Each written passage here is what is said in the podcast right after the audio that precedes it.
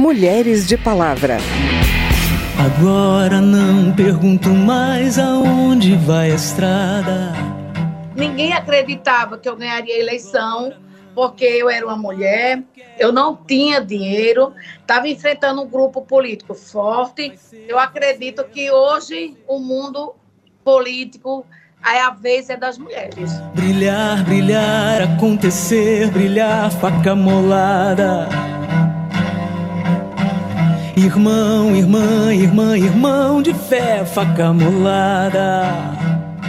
Hoje a gente vai te contar algumas histórias que são comuns na vida de mulheres que resolvem entrar para o mundo da política, um campo que é extremamente perigoso para elas. Combate à violência política contra mulheres é um dos temas em que as deputadas mais têm trabalhado nas últimas décadas.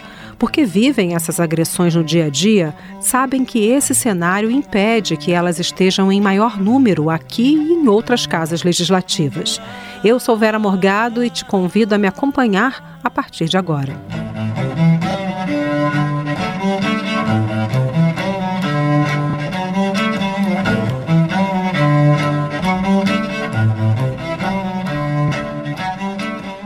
Há 10 anos, as deputadas tiveram uma vitória importante na luta por mais representação e criaram aqui na Câmara a Secretaria da Mulher.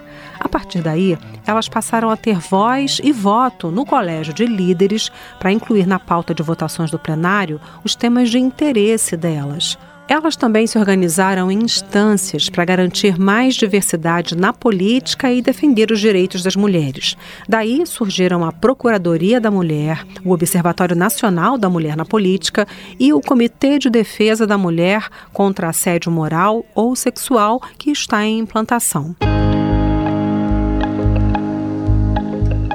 Esse ano, em que a Secretaria da Mulher completa 10 anos, marca também a primeira vez que uma deputada negra é escolhida para coordenar a bancada feminina. A nova coordenadora não é novata, não. Benedita da Silva, do PT do Rio de Janeiro, já foi deputada constituinte e depois foi eleita mais cinco vezes para mandatos aqui na Câmara.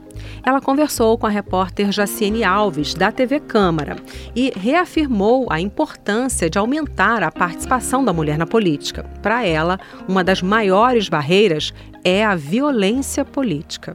Nós estamos vivendo hoje uma situação difícil, tá? Violência política, nós já tivemos casos, como foi o caso da, do assassinato da Marielle, mas nós temos a cada dia é, querendo nos assustar, né? querendo nos calar, para que a gente não vá adiante. Mas hoje você não tem mais condição de é, impedir esse avanço das mulheres. Então, o que se busca é um outro mecanismo né, de, é, psicológico, não é, intimidador, para que ela não, não se atreva. Ficamos muito tempo é, sem ir para a política porque estavam cuidando dos nossos filhos, nós estávamos dentro de casa e isso ia acabar, desintegrar a família, aquelas coisas todas. E nós, mulheres, fomos para a rua, no sentido de fomos estudar, fomos pa fazer parte de partidos políticos. Esse, esses avanços né, que nós tivemos, essa conquista que nós tivemos, é, deixa claramente que nós vamos estar aí com toda essa violência é, que existe, mas nós não vamos permitir né, que haja retrocesso nas conquistas que tivemos até agora. Isso mostra o quanto o trabalho da bancada feminina é importante aqui na Câmara, né, deputada? E, e e, e, o quanto de trabalho as parlamentares ainda têm pela frente, né? Tem didático, né? Nós, por exemplo, quando você fala de política de cotas para as mulheres, ainda é um, uma discussão profunda, né? Para isso. Quando você fala das cotas raciais, do momento eleitoral, quer dizer, todos é, é, esses temas que levaram é, com que nós tivéssemos mais visibilidade, podíamos participar mais, todos esses temas são temas que você ainda tem que lutar, lutar, lutar muito, muito, muito por eles.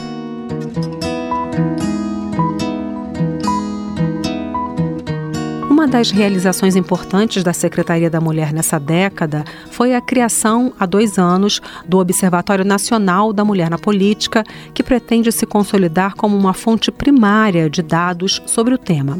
O observatório apoia pesquisas acadêmicas e a deputada Yandra Moura, do União de Sergipe, coordenadora do observatório, explica esse trabalho e conta que, para dar mais visibilidade à atuação das parlamentares, a página da Câmara na internet vai contar com novas áreas, que ela chama de painéis. Os painéis articulam de forma visual uma série de dados sobre a atividade parlamentar realizada pelas deputadas federais e se virão para subsidiar ações legislativas e pesquisas. Nossa segunda prioridade é consolidar e divulgar o repositório virtual do Observatório que é a Biblioteca da Mulher na Política, que ficará na página do Observatório no portal da Câmara, como um hub para a disseminação do conhecimento sobre o tema. A terceira prioridade é criar pontes entre possíveis fontes de recursos públicas e privadas e pesquisas que necessitam de financiamento para serem desenvolvidas no âmbito de atuação do Observatório. E a última que aqui quero citar é consolidar a estrutura material e de pessoal mais adequada para a realização do trabalho do Observatório. A deputada Andra afirma que são várias as razões para pouca participação das mulheres na política, todas relacionadas ao machismo e à histórica desvalorização das mulheres. Uma das principais dificuldades é a falta de tempo e de recursos materiais que a maioria das mulheres tem para entrar na disputa política. Isso porque, tradicionalmente, são as mulheres as encarregadas pelos serviços de cuidado não remunerado das famílias, tipo cuidar da casa, cuidar dos filhos, enfim, além de receberem salários menores que os homens pelos trabalhos realizados. Isso impede a participação ativa da maioria das mulheres em espaços coletivos, como sindicatos, partidos políticos e associações, onde se formam as lideranças políticas e se constroem as redes que estimulam e apoiam as candidaturas.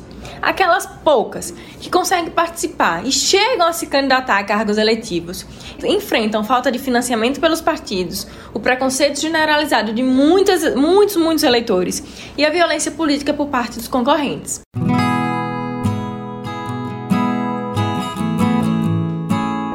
Entre os estudos produzidos em parceria com instituições de ensino e pesquisa, o Observatório Nacional da Mulher na Política, juntamente com a Universidade Federal do Paraná, fez uma série de entrevistas com prefeitas sobre a participação feminina na política, com foco na violência política de gênero. E esse é o ponto de partida do novo quadro aqui do programa. Mulheres na Política. Itaíba é um município do Agreste Pernambucano, uma área de transição entre a Zona da Mata e o Sertão. Na última contagem, havia pouco mais de 26.300 habitantes na cidade. Desse total, as mulheres são mais da metade, 50,33%. Uma delas foi a primeira mulher a vencer a eleição para a prefeitura em 2020. A experiência da Maria Regina da Cunha, a Regina da Saúde, como é conhecida a prefeita de Itaíba, mostra os caminhos percorridos pelas mulheres na política. E você vai ouvir essa história agora. Então, eu trabalhei em uma gestão que a saúde não tinha nada. Uhum. Mas, mas tinha Regina lá dentro para dar amor, dar carinho, para passar confiança, credibilidade, para abraçar, para dizer que ia dar tudo certo, para sofrer junto com o paciente, para segurar na mulher que estava tendo bebê e dizia você vai conseguir. Então, foi aí da onde surgiu Regina da Saúde, quando eu saí candidata a vereadora em 2012. Regina da Saúde conta que a violência política marcou a campanha dela. Quando eu me elegi prefeita, né, até o juiz mandou me retirar da cidade por um tempo. Até as coisas se acalmarem, a senhora sai da cidade, não sei o quê, mas eu nunca tive medo. Foi uma eleição silenciosa.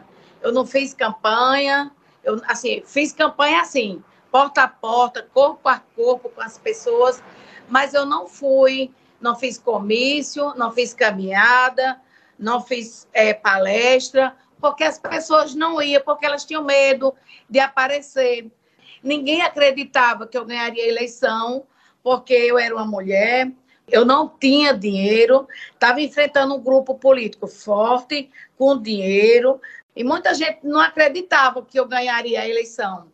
Mas foram lá e depositaram o voto de confiança, claro. E à noite tinha 1.208 votos de diferença do meu, da minha oposição. Hoje Itaíba pode tudo, então eu, todo mundo tem o direito de expressão, tem o direito de fazer a passeata, a caminhada, o protesto, e a gente respeita, porque é democracia, né?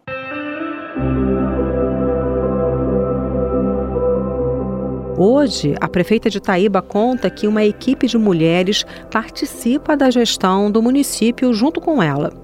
Hoje eu tenho uma secretária de educação, é mulher. Tenho uma secretária de governo também, é uma mulher. Eu tenho a secretária da Casa da Mulher, tenho a secretária da Mulher dentro do município. A gente tem né, esse, essa casa lá, tem um canto de acolhimento das mulheres, a gente faz palestra, onde a gente busca alternativa para melhorar as condições financeiras e as condições também de apoio em diversas áreas que elas necessitam. Hoje a gente tem um advogado exclusivamente que trabalha dando atenção, dando suporte aos problemas da mulher, de, de, de, pensão, de divórcio. Nós temos assistente social também que dá esse apoio, nós temos é, psicólogo, nós temos todo um aparato né, que faz essa, essa composição, tipo, mulheres que têm medo de separar, mulher que tem medo né, de, de separar e passar fome, e a gente encoraja, se não está dando certo, o melhor caminho é esse, até por conta de agressões e certas coisas que às vezes vive em casa, por, conta como aqui é um município pequeno, carente de trabalho, às vezes elas se passam a, a se aguentar coisas em casa, pra, com medo de passar necessidade com os filhos, porque não tem um trabalho. A prefeita defende que existe um modo feminino de fazer política. Na política é muito importante, porque as mulheres se, se sensibilizam com a situação da outra. As mulheres, né, quando sabem que está ali uma passando por situações difíceis, elas vão lá e dão a mão. Então, assim, elas eu acredito que hoje o mundo político, a vez é das mulheres. A vez é das mulheres.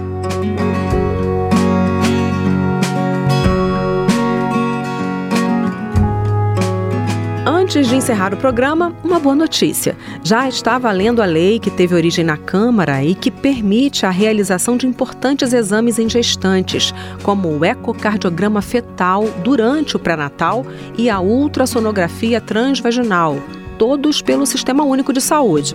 Mas, para ser colocada em prática, a medida tem que obedecer à disponibilidade de orçamento destinado à rede pública.